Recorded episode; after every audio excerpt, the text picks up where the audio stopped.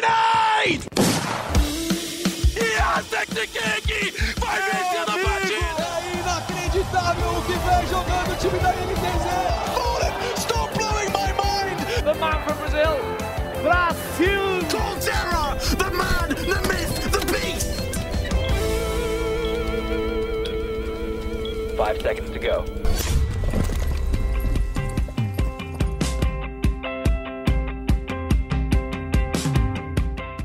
Sim, nós dissemos o plano, você não ouviu errado. A edição de número 57 do Early Game vai falar sobre o time de CS mais badalado dos últimos tempos, quiçá de todos os tempos.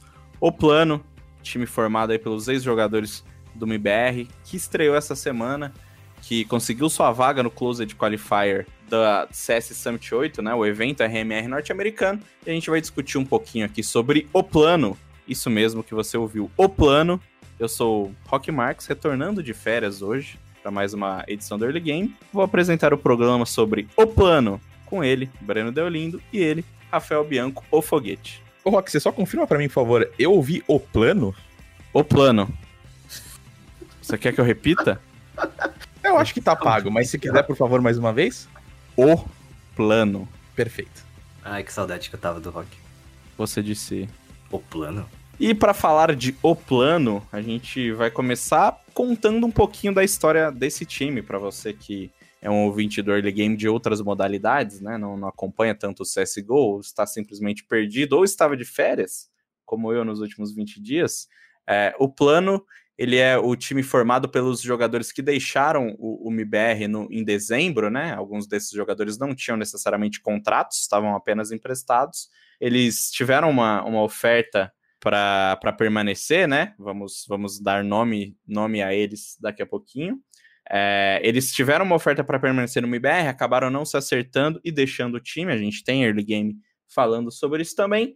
Aí, o nosso quinteto formado por Vitor KNG, Alencar TRK, Leonardo Léo DRK, Vinícius VSM, Lucas Lucas e o treinador Rafael Kogu se juntaram a Henrique Henrique no plano, um time que até então não tinha nome, que era apenas o plano, nós temos um plano, e permaneceram por cinco meses sumidos do cenário de CS, buscando uma organização, enfim, tentando patrocinadores para viabilizar esse projeto. É, alguns desses jogadores tinham contrato, né? Então VSM foi para o banco da Detona, Henrique foi para o banco da Fúria, é, KNG e TRK foram para o banco do MBR, Léo DRK foi para o banco da Sharks. O Lucas e o Kogu permaneceram sem contrato, só ajudando aí os seus companheiros a buscar uma nova casa. Essa nova casa apareceu e não apareceu. Tecnicamente, o plano ele é um projeto independente, um projeto que os jogadores é, estão se bancando aparentemente, né? A gente vai falar um pouquinho mais sobre isso daqui a pouco. E decidiram ficar com o nome de o plano, né? O que antes era só um nomezinho aí, um placeholder, como diria Brando Lindo hoje é um, um time de verdade. É, então o plano nasceu, nasceu no último final de semana, já nasceu o vencedor, venceu aí o, Qualify aberto da, da CS Summit 8, já está vai fechado e na briga por, por uma vaga no Major de Estocolmo, que acontece no finalzinho do ano. E Breno Deolindo, vamos tirar este grande elefante da sala que é sobre até onde vai essa independência do projeto do plano, né? Porque pelo que a gente sabe, os jogadores negociaram suas multas individualmente, é, não teve uma organização envolvida, isso a gente apurou conversando com todos, todas as organizações, os próprios representantes do plano confirmaram isso para a gente, então aparentemente o plano é um projeto independente. É, é mais ou menos isso? Tenho minhas dúvidas, viu, Rock Marks? Por que, que você sempre fala que eu que falo placeholder? Eu nunca usei essa palavra nesse podcast. Cara, eu acho que você tem a cara de, de pessoas que usam buzzwords buzzwords. Enfim, questionável, né, se o plano é realmente um projeto independente ou apenas de uma pessoa que não tá confortável ou que não quer revelar sua identidade. Ou apenas da Loud. Ou apenas da Loud, ou sei lá, qualquer outra organização. Ou a Envy. Ah, não aguento mais essa de, ah, a Envy vai contratar o plano. Mas, assim, bastante improvável que os jogadores do MBR, do o Léo DRK, da Sharks no caso também, tenham dinheiro para bancar suas multas rescisórias, né? Na verdade, acho que eles nunca disseram que eles mesmos pagaram. Então fica sempre nessa aí de tipo, ah, o plano pode ser ou não um projeto independente. Tem, se você ir atrás em rede social, é cheio de, de gente que não necessariamente está ligada ao cenário de CS, falando que está envolvida no projeto, que conheceu os meninos e tudo mais. Então tem esse pequeno asterisco ainda independente, eu diria. Foguete. O plano é uma, uma organização independente, até onde a gente sabe, mas enfim, muitas histórias é, estão meio que mal contadas. A gente não sabe muito bem se quem foi que pagou, se é que pagou alguma coisa. É, acredito eu que tenha pago, né? Conhecendo as organizações envolvidas é, e conversando com as pessoas, dava para ver que tinha assim, uma compensação financeira, então não foi de graça, mas quem está pagando o salário do plano, quem está pagando para o plano ficar no México aí por, por esses dias, porque pô, vai ter que ficar pelo menos um mês aí no, no México para até o fim do, do, do, campeonato RMR, né? Se conseguir a vaga, é claro. É, a quem interessa, Rafael Bianco, esconder o, o plano? Putz, é uma boa pergunta, Rock. A quem interessa esconder inicialmente, eu não sei, mas eu acho que interessa muito ao plano aparecer nesse momento, né? Porque a gente já estava comentando em outros episódios que quanto mais tempo os caras ficassem sem jogar, eles não jogavam nenhum campeonato oficial juntos desde o ano passado, e eles estavam começando a desaparecer um pouquinho, né? E aí, quanto mais tempo você fica sem jogar, é mais difícil uma organização apostar em você, é mais difícil até pelo valor, né, que a gente sabe que era bem alto, a gente ainda não sabe como que essa negociação foi feita, mas era cada vez mais difícil você ter uma visibilidade, o projeto ser concretizado, e agora que eles se assumem como plano, começam a disputar campeonato, a gente não sabe se eles vão conseguir manter isso por muito tempo, se é uma aposta para justamente tentar uma organização, ou se tem alguém por trás que pode aparecer logo menos, mas eu acho que é essencial eles começarem a aparecer. Eu diria que é bem provável ser uma organização, pelo menos uma organização mais tradicional, tá por trás do plano. Posso estar errado, óbvio, mas pela maneira que foi o anúncio, né? Foi um anúncio que foi feito pelas redes sociais dos jogadores, com um tweet, tipo, com uma arte bonitinha lá, que tinha o plano escrito, os caras Há questionamentos. Há questionamentos? Se então, a arte é bonita ou não. É, é questionável, é questionável. Mas esse foi o anúncio sem um, um grande logotipo, sem um uniforme, sem um, um hype vídeo, sem nada por trás. E acho que se fosse a Loud teria 100% disso daí e até um pouco mais, provavelmente. Então, pela parte midiática da coisa, acho bem provável que seja uma org mais experiente por trás do plano. Mas posso estar errado. Pois é. é. Não, eu ia falar que justamente pegou de surpresa e a minha impressão é que talvez tenha sido algo que eu não sei se eles estavam preparando por muito tempo. E acho que assim, pode ter sido uma decisão que eles começaram a tomar e a procurar mais a fundo, assim, de talvez surgir de qualquer jeito, principalmente depois do desbanimento do VSM, né? Que deu esse boost pro plano. É, pelo que eu conversei, né, com essa galera que eu falei, até a gente soltou uma matéria no GS sobre isso, é, quando os jogadores do plano intensificaram essas negociações, né, essas negociações, elas aconteceram nas, não mais nas últimas duas semanas, né, mas por cerca de duas semanas, desde o, do, um pouco antes do desbanimento do VSM, é, já tinha toda essa conversa do plano ir jogar e tentar essa vaga no RMR. eles queriam jogar o RMR sul-americano, mas enfim, não conseguiram a liberação a tempo, né? Lembrando também que o, os jogadores precisavam dessa liberação dos times para poder jogar, mesmo que eles estivessem no banco de reservas, eles precisavam ser liberados pelos seus times para poder jogar. Essa liberação aconteceu, por isso eles jogaram o Qualify. Não sei se foi, né? uma, uma, uma decisão estratégica de Detona Sharks e principalmente o MIBR de não liberar esses jogadores a tempo de jogar o Qualify SA. É, não acho que, que isso fosse acontecer, sinceramente, né? Mas enfim,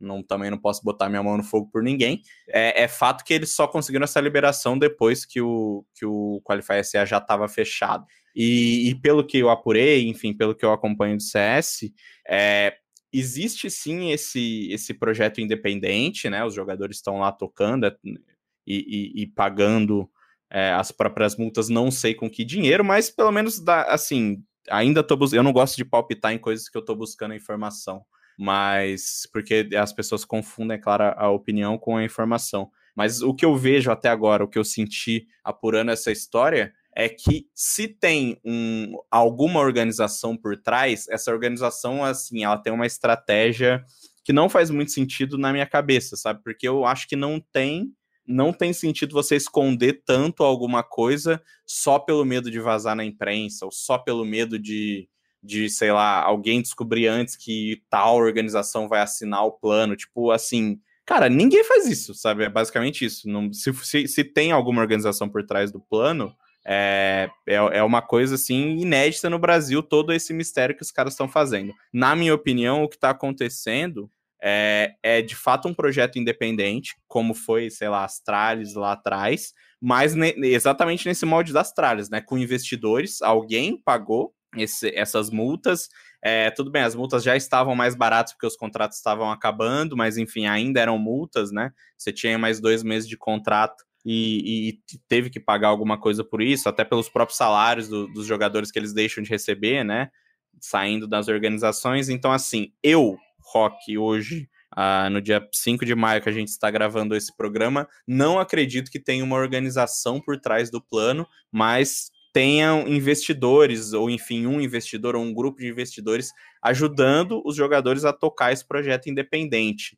É, não tenho nenhuma informação para cravar isso, mas por tudo que eu estou sentindo do cenário, é isso que está acontecendo. A gente não tem essa envy, essa loud, mas sim tem pessoas ajudando o plano a tocar esse projeto independente. Não sei o quanto de dinheiro eles têm para para é, conseguir manter isso por muito tempo, enfim, ou para estar tá pagando o salário para os jogadores, não sei se eles estão recebendo um salário. São todas as coisas que a gente está tentando descobrir, seja por meio de apuração, ou seja por meio de entrevistas, né? Claro que a gente está tentando falar com os jogadores do plano, claro que a gente adoraria ter alguém, algum representante do plano aqui para discutir isso no podcast, mas até agora a postura que eles adotam é bem fechada, então só nos resta por enquanto especular mas fiquem ligados no GE, nas nossas redes sociais, aqui no Early Game. A gente está na busca para ter mais detalhes do plano, seja por meios oficiais ou pela boa e velha apuração que todo mundo gosta.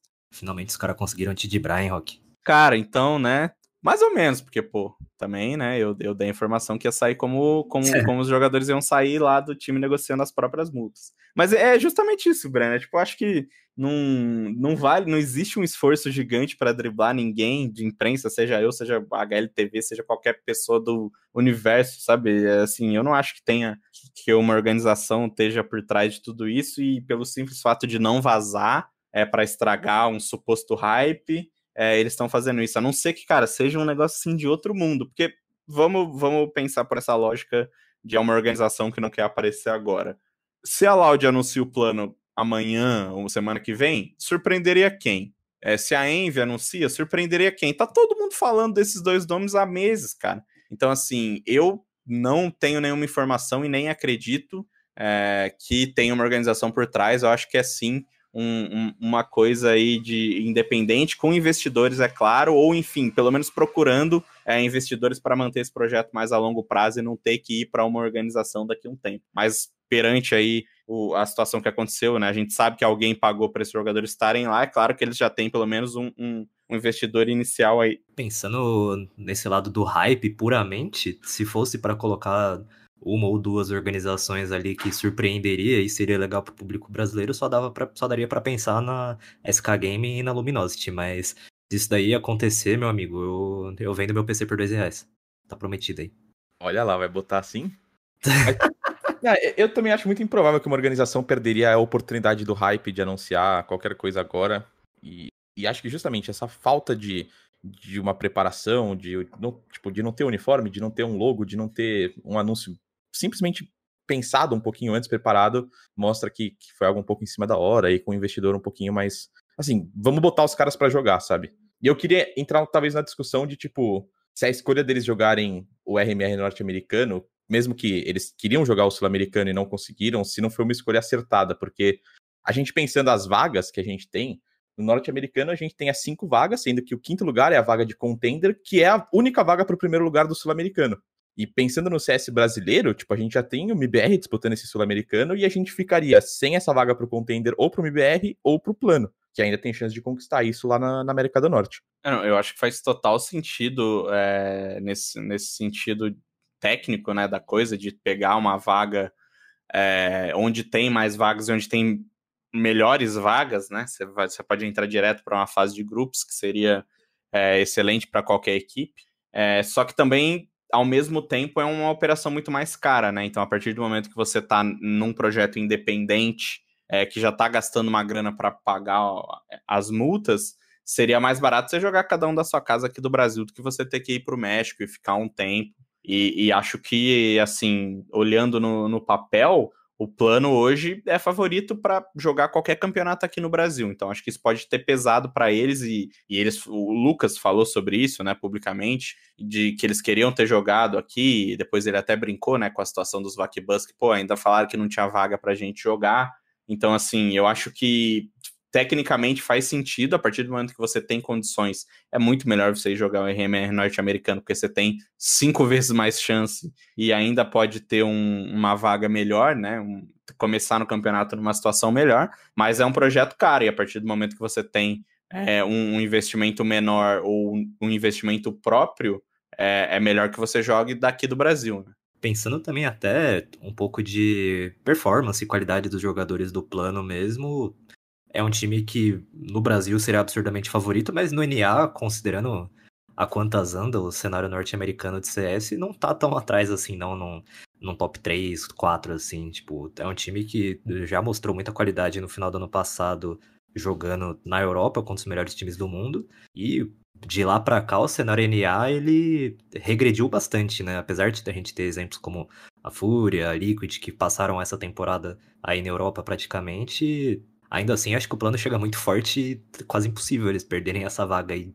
E já que Breno Deolindo não respeita o nosso roteiro estudado, escrito por horas, por uma equipe composta de profissionais, é, a gente vai falar de performance agora, porque tudo começa, na verdade, né, quando você tem um elenco de seis jogadores, o famigerado elenco de seis jogadores, que é não é proibido, mas é demonizado pela Valve se você usar é, um, um, um elenco de, de seis jogadores. Né? Se você substituir jogadores durante uma competição RMR ou entre competições RMR, você vai perder pontos. E como ninguém é bobo, o, os jogadores do plano decidiram fechar num quinteto é, para jogar esse Open Qualify. E esse quinteto tem TRK no banco. É, assim, se a gente olhar friamente, Foguete, ler os seis nominhos ali que compõem essa escalação, dificilmente a gente vai pensar em outro nome no banco que não seja o Lucas. Lucas é, já foi um grande jogador, é, teve entre os melhores jogadores é, do cenário norte-americano em 2017, especialmente, 2016, enfim. Mas desde então ele vive numa fase muito inconstante, nunca foi esse esse jogador que você pode confiar e tudo mais. Por outro lado, o TRK ele teve uma crescente absurda com a Team One, sempre foi o cara do time. E, e depois, quando foi para o MBR, teve ali um começo um pouco complicado, mas depois que encaixou, também foi amado pela torcida, toda aquela coisa do tra-tra-tra, enfim. Se transformou muito como jogador também, um cara virou meio que um cara mais do clutch ali, né? Ele, ele com certeza, é, analisando friamente, seria o cara dessa vaga. Mas os jogadores do plano é, decidiram democraticamente fazer uma votação, que eu não acho, eu acho inclusive que é um péssimo método de você definir quem vai para o banco de reservas, mas enfim, dá para a gente discutir isso também. Decidiram colocar o TRK no banco e entrar a competição com o Lucas. É, a gente vai falar mais de, de do, do, desempenho. O Lucas, inclusive, foi um dos principais jogadores desse, desse qualifier, mas como que você viu, e depois o Breno já, já pode emendar também, como que você viu essa essa decisão de colocar o TRK no banco e fazer isso por meio de votação e não por meio de uma decisão do, do KNG, que é o capitão da equipe, né, e do Kogu, que é o treinador. É, então, eu confesso que eu fiquei bem surpreso quando eu vi o anúncio de que o TRK ficaria no banco. Em um primeiro momento, eu pensei que o natural, justamente pelo Henrique chegar depois, seria talvez o Henrique começar no banco, mas aí eu pensei, pô, é o Henrique, né? O Henrique é um dos melhores jogadores que a gente tem do CSGO, teve um 2020 espetacular e jogando. Questionavelmente o melhor jogador do plano. Pois é, e aí acho que você colocando ele em campo ali não tem como, como deixar ele no banco. É, e eu até, quando você falou isso, até lembrei de uma discussão que eu vi na live do Gaulês um tempo atrás, de que com seis jogadores, se algum jogador tivesse que rodar por conta das regras de restrições da Valve atualmente, de que se você botar um sexto jogador, você perde 20% dos seus pontos na RMR, é, eu lembro o Gaulês falando que, pô, o TRK é o cara mais bonzinho dessa line, é o único cara que talvez não tem todo esse comportamento mais o plano. e, e, que se os jogadores tivessem que decidir, o primeiro cara que rodaria seria o TRK. E foi algo que acabou acontecendo. Eu não sei se, se teve uma toda uma questão de treinamentos que o estilo de jogo não estava combinando e estava encaixando mais com o Lucas, que de fato, dos seis jogadores, é o cara que estava sendo mais inconstante, mas que ainda assim pode ter pô, um pico absurdo jogando e teve um qualify muito bom agora, estava jogando bem também nos últimos campeonatos, lá em dezembro. Mas enfim, me surpreendeu é, e eu espero que a gente consiga ter uma mudança, assim, para ver como é que o TRK pode se encaixar. Não sei se vai ser algo que aconteça, mas eu espero que a Valve flexibilize essa regra aí do 6, que é outro assunto que a gente pode entrar também. Cara, foguete, infelizmente, mano, se você para pra pensar e falar, ah, mas aí porque o TRK não tava encaixando tão bem nos treinos e não sei o que. Se ele não tava encaixando tão bem nos treinos, essa decisão tem que ser, mano, 110% do Kogu, que é o técnico do elenco, né? Pelo amor de Deus. Não existe isso de. Existe na interclasse o time decidir quem que vai ser titular ali na hora por votação democrática. A gente tá falando do melhor time de CSGO do Brasil, provavelmente. Tipo. Acho até que isso reforça como é um projeto independente, porque se fosse uma org mais séria, não, não deixaria isso acontecer muito provavelmente, né? O, TRK é um cara que brilhou na MBR quando a MBR tava numa fase tenebrosa, ainda com a galera mais das antigas jogando, que manteve o desempenho quando teve toda essa troca de elenco, e como você disse aí, inclusive viu o Gaules relembrando essa discussão com o Michel no dia da estreia do plano, ele é o cara mais bonzinho do time, e também o Henrique não ia sair de um contrato, imagino que muito bom que ele tinha com a Fúria, pra, pra ficar no banco sem jogar com o irmão, né? Então, Assim, não dá pra eu cravar nada, não tava lá na, na sala onde eles discutiram quem que ia ficar no, no banco ou não. Mas é muito difícil pensar que não teve um negócio meio passional envolvido aí. Então, eu acho que teve, mas eu acho que a gente também não pode descartar algo técnico. Tipo, por mais que pode parecer na bagunça a votação e tudo mais, tipo, a gente não sabe como é que estavam rolando os bastidores, né? É, realmente a gente não sabe o que estava rolando nos, no, nos bastidores, mas assim, justamente por o plano ter, ter essa característica bem. É uma coisa que eles vendem muito, inclusive, né? De, pô, a gente aqui, todo mundo junto, e é um negócio passional, e a gente dá carrinho nos caras, a gente só com monitor, e nós é tudo maluco. É, você abre muito para essa discussão de que foi uma decisão passional, a partir do momento que você assume que foi uma votação, é, e não uma, um, um critério técnico, e também quando você já começa o movimento Free Six, que é o, o, o movimento que os jogadores do plano estão é, iniciando com, resumidamente, né, com o objetivo de que a Valve retire essas sanções que ela, que ela prometeu para times que faz, façam mudanças no RMR. A gente sabe que a Valve é, não liga para comunidade, para tudo qualquer coisa que envolva o seu jogo, mas é fato que ela desbaniu os, os jogadores que tinham que têm VAC bans de mais de cinco anos, possibilitando então o, o retorno de, de, do VSM aí para as competições, para as grandes competições, né? Ele já tinha jogado um Qualify de, de, de Major lá atrás, que foi exatamente isso que, que iniciou toda, todas as acusações, enfim, tudo que a gente sabe que aconteceu aí nos últimos anos, mas é, é uma tentativa do, do plano de, de conseguir de novo isso, né? De conseguir que a Valve olhe para essas regras que eles colocaram com um pouco mais de carinho e permitam que eles consigam executar o seu plano de, de seis jogadores, que o Kogu gosta até de chamar de plano de nove, né? Incluindo ele, incluindo o, o, o pessoal que também está com eles lá no México, né? O, o Rodrigo, enfim, todo mundo que está o Rafael e o Rodrigo, né, que estão ajudando eles com criação de conteúdo, com toda essa coisa do plano, enfim. É, Breno, o que, que você sentiu desse, desse movimento Free Six? Você acha que a comunidade vai abraçar? Você acha que a Valve vai olhar para isso? E você acha que o, que o plano vai conseguir usar toda essa galera é, para tentar mudar isso? Eu sei que a Valve é assim impossível da gente saber o que sai de lá, mas o que, que você sentiu aí desse início de Free Six? Cara, a gente tem um programa inteiro, eu, você e o Queiroga falando mal da Valve, né? Então as expectativas sempre estão ali embaixo. Eu acho justíssimo o movimento Free Six.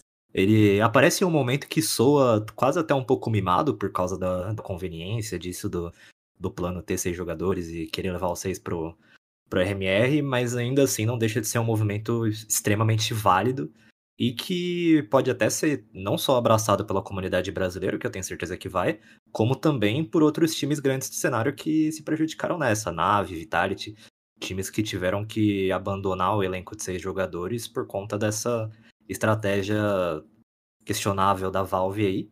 Só que falando dessa gloriosa publisher, a gente.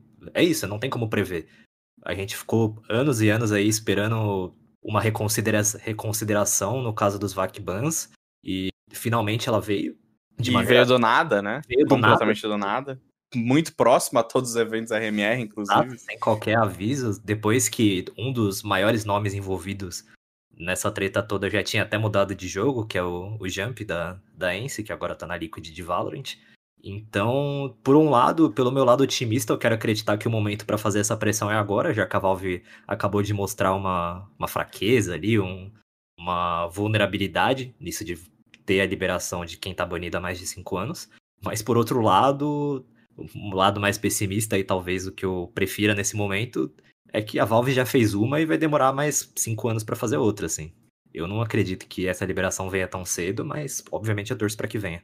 E a gente pulou, né, esse, esse, essa coisa, mas eu queria voltar rapidamente, porque tem Free Six, tem Lucas titular e teve jogo nesse meio tempo.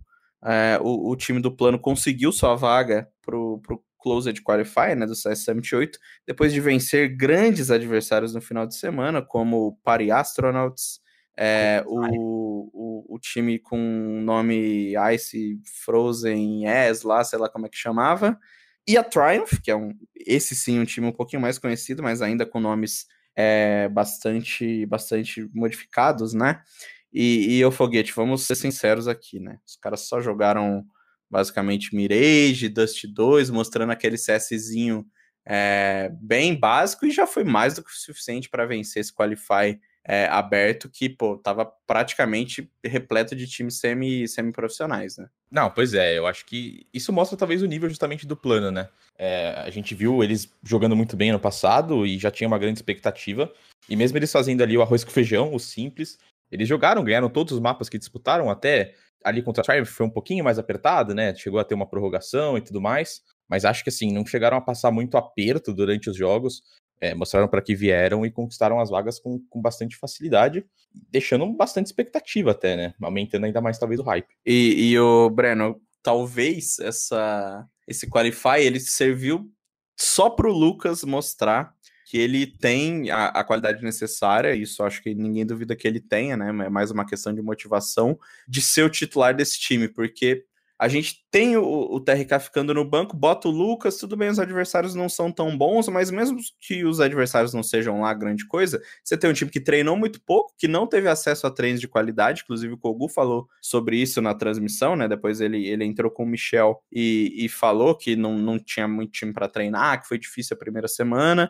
E então você consegue desempenhar bem, se destacar mesmo que dentro é, do seu time ali, né? Você conseguir matar mais do que um Henrique, do que um VSM. É, é importante para você como jogador, né? Você acha que o Lucas também conseguiu deixar um recado nesse, nesse Open Qualify ou foi mais assim, ah, vamos vamos vendo e o que, o que der deu. Cara, vamos combinar que os primeiros jogos desse Open Qualify pareciam meio as lobby da GC, né? O, era um... Lobby da GC é mais difícil. era um pouquinho Sempre mais difícil. No caso, era o time que tava perdendo, mas... Ju, então justo parecia, parecia um pouco mais o lobby da GC. Mas, antes de tudo, acho que o Lucas é um cara que, por todo o carisma, pela história que ele tem no CS brasileiro, ele nunca vai estar de mal com a torcida. É um cara que é praticamente impossível você ficar de mal com ele, assim. O cara tem que arrastar muito para você ficar bravo. Que é um cara extremamente carismático, muita gente boa, e que nunca ficou devendo no servidor de certa forma, assim. Teve altos e baixos, mas ainda assim não é um cara que, nossa, que horrível jogando CSGO. E acho que nesse primeiro momento é importante, mais até para ele mesmo e para o time, considerar que fez a decisão certa, que acho que é isso que eles têm que ter em mente, sabe? Tipo, não vai adiantar nada a gente aqui ficar discutindo se ah, o TRK tá no banco, ele merecia que tá jogando e tudo mais. Se o time lá dentro tem plena e absoluta certeza de que o Lucas quer o titular, e isso com certeza vai acabar dando uma motivação, dando uma confiança muito a mais, assim, pro time, que não existiria se eles estivessem com essa pulga atrás da orelha, sabe? Então, acho que sim, esse Open Qualifier, apesar da qualidade extremamente duvidosa de alguns times ali, serve para pelo menos colocar na cabeça do, do plano que eles assumiram o caminho certo nesse primeiro momento. É, e, e, quando eu tinha comentado até de que a motivação podia ter sido técnica para colocar o TRK no banco, pode ter sido até pelo fato de que o Lucas esteja vivendo um bom momento, né? E Acho que ele mostrou muito isso nesses jogos. E aí alguém acabou tendo que pagar essa conta e, e infelizmente acabou sendo a TRK.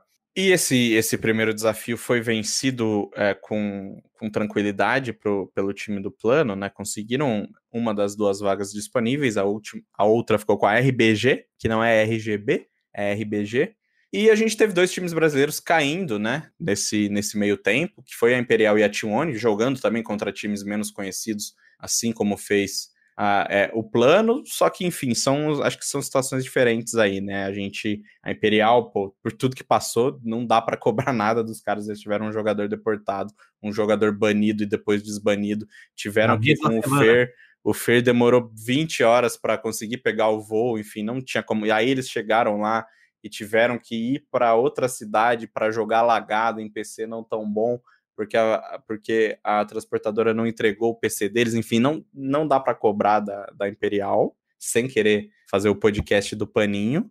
É, e a T1 tá com um jogador novo, é um time que tá literalmente estreando um, um novo jogador é, nessa competição. O XNS mal teve tempo para treinar, a T1 também estava jogando outros campeonatos com outra formação, e é um time que, claro, não tem a qualidade individual que tem os jogadores do plano, então acho que é, é, são resultados aí que com certeza são zebras, mas assim, é, é, é, mais, são mais entendíveis do que seria se o plano tivesse ficado de fora, é, já está treinando há um tempo e tem jogadores de muito, muita qualidade.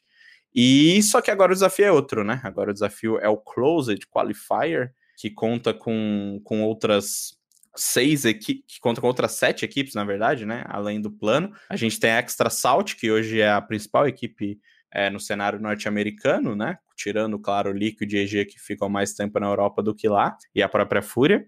A PEN, a Bad News Bears, a RBG, que ganhou também esse Qualify, a Godsent e mais dois times que vão se classificar aí pelo segundo Open Qualifier. A gente, claro, fica na torcida para que esses dois times sejam a Imperial e a T1 mas é um, um, desafio completamente novo agora, né, Breno? É um novo formato, é, são times mais experientes, você tem, você vai enfrentar jogadores que você conhece bem, como os jogadores da PEN, os jogadores da Godsend, mas o, o buraco um pouquinho mais embaixo aí para para esse time do plano agora, né? Queria, antes complementar, que eu tô aqui falando, ah, aparece minha lobby da GC, mas a gente tem que pensar que esses times semi-profissionais, mais amadores que jogaram Open Qualifier, eles estão jogando de casa e provavelmente são caras que estão acostumados a ficar jogando lá servidor DSE, FPL, a rodo, no conforto de casa, tranquilamente, enquanto o Team One e Imperial estavam jogando em condições bem, bem difíceis, de certa maneira, então dá para passar o paninho assim. Voltando pro Closed Qualifier, aí já tem mais cara de campeonato, né? Já são times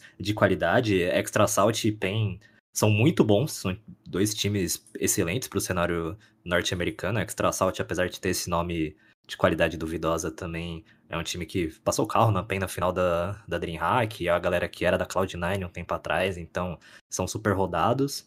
Já é um campeonato que o plano pode encontrar mais dificuldades, mas ainda assim acredito que tenha mais qualidade técnica e mais experiência do que os outros times. É, mas também é um momento ainda mais de se provar, ainda mais voltando naquilo de do Lucas ter mais confiança como titular, de mostrar que o time tomou a decisão certa. Acho que é um primeiro momento de fazer um diagnóstico real do time, assim. E, e Foguete, a gente vai ter um embate que tá todo mundo é, esperando, que é ver o plano performando contra equipes aí de, de nível semelhante aqui do Brasil, né? Claro que tem toda uma, não sei se rivalidade é a palavra, mas toda uma expectativa para ver o plano jogando contra o MBR, né? Que é meio que os, os renegados contra o, os, os que foram aceitos, né? E, e, só que a gente não, não vai ter isso em primeiro momento, mas vai ter pelo menos Godsent e Pen jogando contra o plano. Se a gente for é, olhar no papel, a Godsent ela tem um time individualmente muito forte, talvez até tão bom quanto o plano, mas com menos experiência, né? Porque tem jogadores como o Bartinho, Lato, caras que são muito bons, mas são muito jovens. É, e a PEN é o time mais redondinho, time que joga junto há mais tempo, time que já tem resultados que esses dois times ainda não têm, é, tirando Imperial e T1 que ainda não estão lá. É, entre esses três, quem que promete mais nesse qualifier? Cara, nesse qualifier, agora nesse momento, talvez acho que a aposta certa que a gente pode dar talvez seja a Pen Gaming, né? Que justamente tem conseguido bons resultados no cenário norte-americano ultimamente. É, já tá jogando há mais tempo junto, tá jogando um CS bem redondinho, mas sempre tem expectativa muito grande em cima do plano. Acho que não tem como, como deixar isso de lado. Acho que bala por bala, eu imagino que os jogadores do plano ainda estão em um patamar um pouquinho acima. É, e vai, por mais que seja um duelo bem disputado, eu imagino que se o plano chegar, mesmo que talvez com não tanto treino, que é o que pode pesar um pouco contra eles, é, eu acho que o favoritismo ainda seja deles. Mas pelo CS jogado, pelo que tá o time mais treinado, o time mais acostumado já com esses jogos, talvez seja justamente a Pen Game entre os três times brasileiros. Eu gosto muito da line da Godsent, mas eu acho que eles ainda não encaixaram é, muito bem e, acho que justamente, que nem você falou, são jogadores muito jovens e que tem muito para dar ainda no futuro. Enquanto este futuro não chega, a gente só pode é, especular sobre, sobre o, o que vai ser realizado, né? Se o plano vai conseguir ir bem contra esses adversários. Até o momento, é, eu, eu tenho a minha, a minha uma, uma torcida muito grande, na verdade, para que esse time funcione. Acho que a gente tem atualmente muitos times é, equilibrados, assim, né? A gente tem Popen, Godsent, MBR, são todos times de nível semelhante. E a gente tem a Fúria, que é o, o time brasileiro que tá lá em cima, que é o time brasileiro com o, o principal principal ranking, estando disputando os principais campeonatos, mas eu sinto que a Fúria não consegue ter a mesma identificação que a SKLG e o MBR Clássico tinham. E, e, e eu acho que isso, a, a, o plano conversa melhor com o público brasileiro do que a Fúria. Eu acho que vai muito da natureza da Fúria de ser um time é, que não foi formado por grandes estrelas, né? Que te, cultivou seus próprios jogadores com categoria de base, com tudo. Até pela postura dos jogadores, não são caras como é o KNG, que pô, tem todo aquele estilo próprio dele, o VSM, enfim. É, vocês acham que o plano ele, ele também surfa nesse hype porque ele tem essa identificação que a Fúria nunca conseguiu? Cara, com certeza. Se você abrir o Twitter agora e procurar o plano, você vai achar no mínimo 15 artes diferentes para uniformes do plano. Enquanto se a gente pegar para para olhar número também, a, o plano pegou mais de 100k, de 100k na live do Gaulês, num Open Qualify que os caras estavam metendo 16 a 2 em todo jogo. Enquanto a Fúria pega 100k numa, num playoff de ESL Pro League da vida. Infelizmente, eu gosto muito do time da Fúria, acho os caras super competentes e tudo mais. É um projeto incrível falando da parte burocrática e tudo mais. Mas a Fúria nunca teve essa identificação tão forte com o público brasileiro em geral. É óbvio que a, a treta que eles tiveram com a MBR antiga não ajuda, mas ainda assim, naquela época a Fúria já era um time melhor do que a MBR e não chegava nos mesmos números. De qualquer forma, acho que isso não afeta o trabalho da Fúria, de certa forma. Acredito que eles estão mais no silêncio, trabalho e tentar se provar por resultado. Só que é inegável que o plano vai um pouco que herdar essa torcida que ficou um pouco carente depois do, do desbande da MBR. E Foguete, a gente adora aqui no Early Game falar sobre o futuro, né? O que reserva, o que o plano pode chegar, onde o plano é, é, é, pode ir. A gente não sabe ainda, né, como, como as coisas estão funcionando financeiramente para eles, como a gente discutiu no começo do programa, mas dá para a gente projetar no servidor.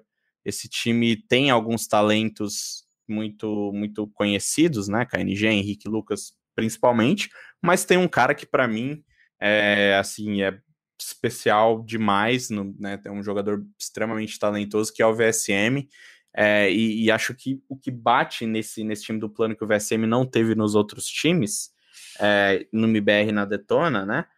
É que agora ele tá totalmente livre, não tem nenhuma storyline, não tem nada em volta do VSM, ele só tá lá para jogar CS. Acredito eu que ele esteja mais motivado do que nunca, porque agora ele pode realizar o seu sonho de jogar um Major, enfim, de ser o melhor jogador do mundo, de estar entre os melhores jogadores do mundo. E ao mesmo tempo ele tem toda essa torcida, toda essa galera, 100 mil pessoas vendo um Open Qualifier.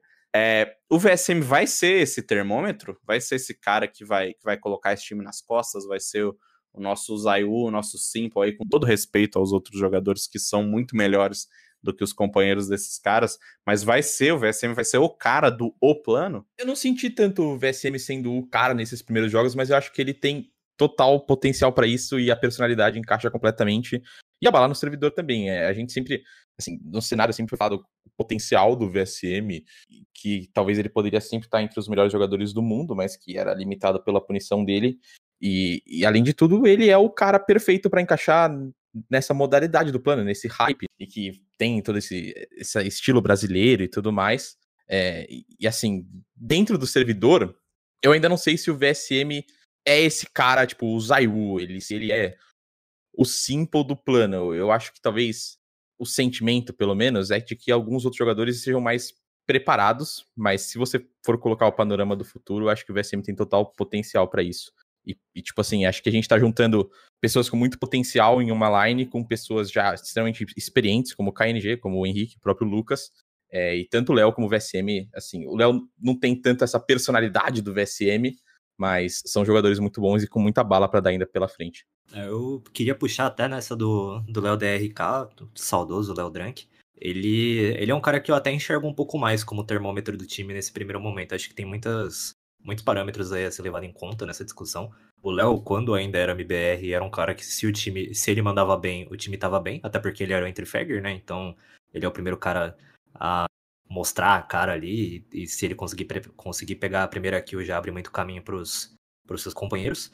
E de certa forma, por mais que sejam funções diferentes, ele pode até ser comparado com o Fer, uma dualidade assim com o Fer e o Coldzera. Na época que a MBR tinha o Coldzera como principal cara ali, é óbvio, o Coldzera sempre foi muito constante em times brasileiros, sempre matava 25 bonecos por mapa, mas acho até que você falou isso em um finado TheCast que o Fer servia muito como termômetro para MBR, que quando o Fer tava bem, aí o time sim tava mais mais bem encaixado e conseguia chegar à vitória. Acho que o Léo DRK compra um pouco essa, fun essa função de termômetro.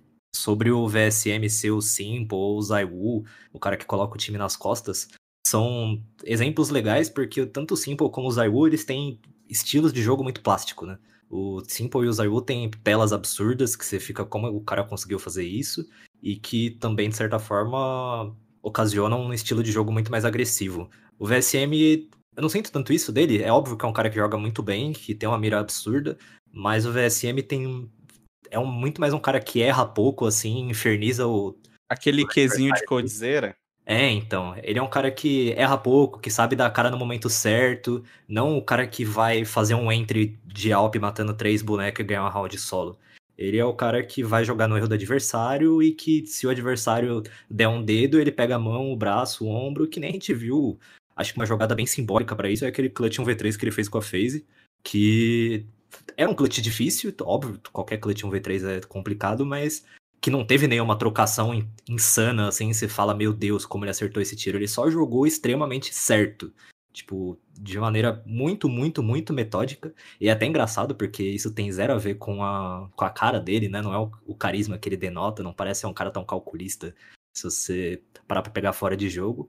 Mas eu sinto muito que ele é esse cara que não tem a tela mais bonita, mas tem a tela mais efetiva. É, meus queridos ouvintes, estamos aqui na expectativa para ver de que será de VSM, o que será de KNG, de Lucas, de Henrique, de Léo, de TRK, de Kogu, de O Plano. Por enquanto a gente só fica na torcida e enquanto a gente espera pelo, pelo o que o futuro reserva para os nossos queridos amigos, a gente vai de nosso saudoso quadro Last Hit é, para relembrar um pouquinho aí do que foi essa semana, para dar dicas e para falar para vocês torcerem pelo Brasil no MSI, que esse ano vai, não é, Breno Lindo?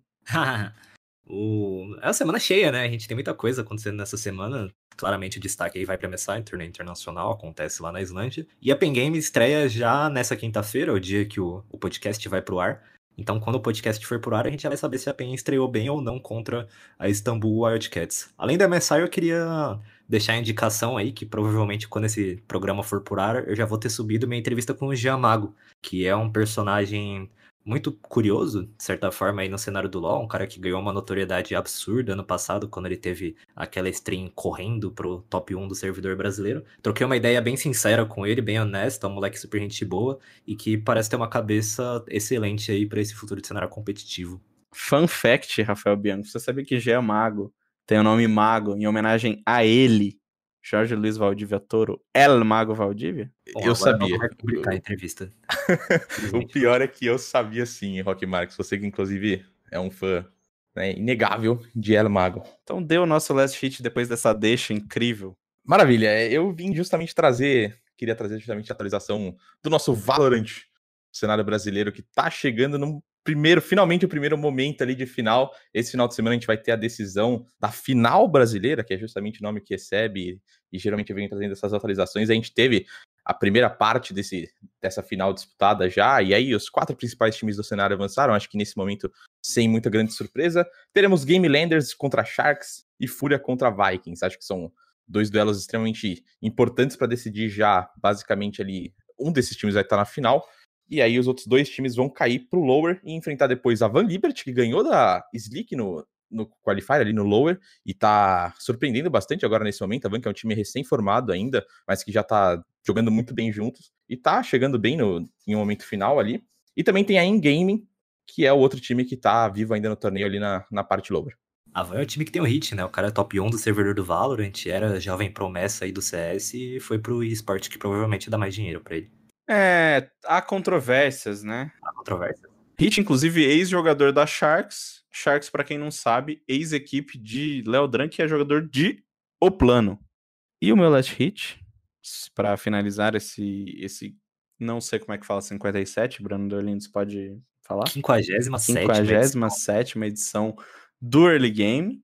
Vai para uma entrevista que eu fiz com o Tacitos, nosso querido Marcos Castilho, é, treinador brasileiro que mora nos Estados Unidos, né, que ganhou bastante notoriedade no último ano defendendo o, o time da Triumph. Ele não renovou seu contrato com a organização norte-americana que tem Kevin Garnett entre seus sócios, e agora ele está livre no mercado procurando por uma nova equipe. Diz ele que ainda não recebeu nenhuma proposta oficial, apenas sondagens, mas a gente bateu um papo com ele lá no GF, ficou super legal. Ele falou sobre Valorant, falou sobre é, como ele vê essa, esse, esse cenário atual é, essa relação da, que a gente abordou aqui também da Valve com o jogo, com os treinadores, enfim. Ficou super legal a entrevista. Quem quiser conferir, é lá no ge.globo barra esportes. Meus queridos amigos, vamos ficando por aqui. Espero que vocês tenham aproveitado este programa de hoje, falando um pouquinho sobre o plano. E espero vocês para a edição da semana que vem. Provavelmente falaremos de MSI, então já fica aí aquele gostinho. Será que a gente vai falar da PEN eliminada ou da PEN fazendo história em uma competição internacional? Fica aí o questionamento. Time limit reached.